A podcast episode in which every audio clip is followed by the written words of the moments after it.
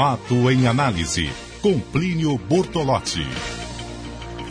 Plínio, boa tarde. Olá, Maísa Vasconcelos, boa tarde para você e para os ouvintes da Revista Povo. Bom, voltamos à questão do foro privilegiado, uma vez que a votação acontece neste momento no, no STF, no plenário, e temos aí, nesse momento, está votando o ministro de Dias Toffoli e faltam ainda Gilmar Mendes e Ricardo Lewandowski.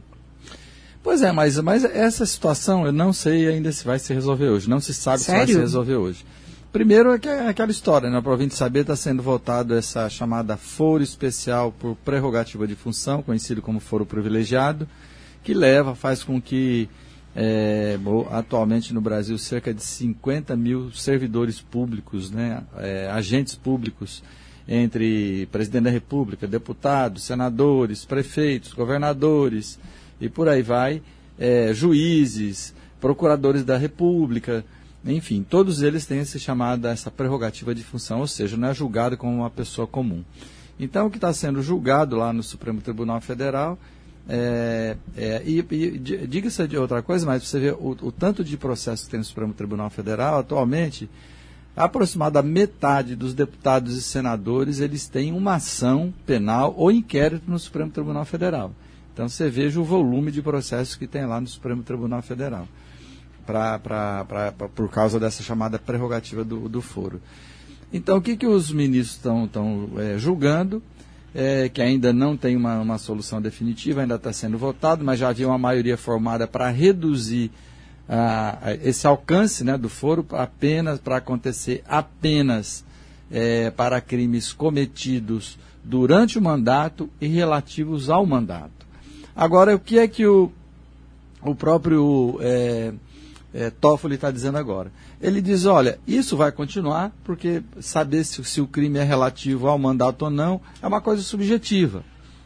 Aí ele dá o exemplo. E se um deputado der um soco em outro deputado? Foi relativo ao mandato ou foi um, um crime comum? Ou ele deu aquele soco porque o cara disse, xingou ele durante o mandato, ou disse que ele é isso, aquilo, outro ele disse que isso vai continuar caindo no Supremo Tribunal Federal. Essa é a discussão que está acontecendo agora. Agora você veja, Maísa, fala-se muito, é verdade, nesse ativismo judicial. Né? Mas desde, desde 2013 tem uma proposta de emenda constitucional que não foi votada até hoje, a iniciativa do senador Álvaro Dias, que poderia ter resolvido essa questão definitivamente. Qualquer crime seria julgado pelo Supremo, para quem tivesse a prerrogativa de foro, só que essa PEC do, do, do senador Álvaro Dias, do PV, que é uma PEC muito interessante, ela restringia ao mínimo o, a, a, o, os cargos que seriam alcançados pela prerrogativa de foro, que seria o presidente da República, é, ou seja, os chefes de poderes, o presidente da República, o presidente da Câmara e do Senado e o presidente do Supremo. Só somente eles teriam a chamada prerrogativa de foro, o que eu acho bastante razoável. Essas pessoas elas têm que ter essa prerrogativa mesmo. Aí não entra em questão se é crime comum, se não é, mas restringir ao máximo. Agora, o Congresso brasileiro não vota isso. Uhum. E virou essa salada que está acontecendo agora no Supremo Tribunal Federal, que eles estão restringindo para crimes do mandato. Supõe-se que se restringir a crimes relativos ao mandato, 95% dos processos vão voltar para a primeira instância e eles ficariam com 5% desses processos que é, poderia, teoricamente, ser julgado mais rápido, apesar de ter, ter, juiz, ter juiz, ter estudiosos que dizem que vai demorar do mesmo jeito. Então é essa confusão que continua, viu, viu Maísa? É, é, qual seria as vantagens, né, se fosse aprovado agora pelo Supremo? As, as supostas vantagens seria desafogar o Supremo, uma delas, que ele ficaria apenas com cinco processos, 5% dos processos de todos que tem hoje lá, e também acabaria um negócio que hoje é que ele vai e vem de processo. Né? Acontece o seguinte, o cara é deputado, aí está sendo julgado do Supremo, aí perde o mandato, aí volta para a primeira instância e começa tudo de novo. Foi justamente o que aconteceu com o Eduardo Azeredo. Ele, em 2014, ele estava para ser julgado pelo Supremo, tava, o processo tinha corrido a ser julgado, o que, que ele fez? Renunciou ao cargo de deputado federal, foi para a primeira instância em Minas, começou tudo de novo. E agora e passaram-se 17 anos e ele continua solto até hoje.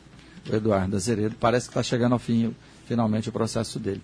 Mas é isso, mas agora vamos esperar o que o Supremo decidir, mas acho que o que ele decidir ainda vai ficar meio confuso, principalmente se ficar por conta da Carmen Lúcia resolver como é que vai ser o, o resumo do voto, viu?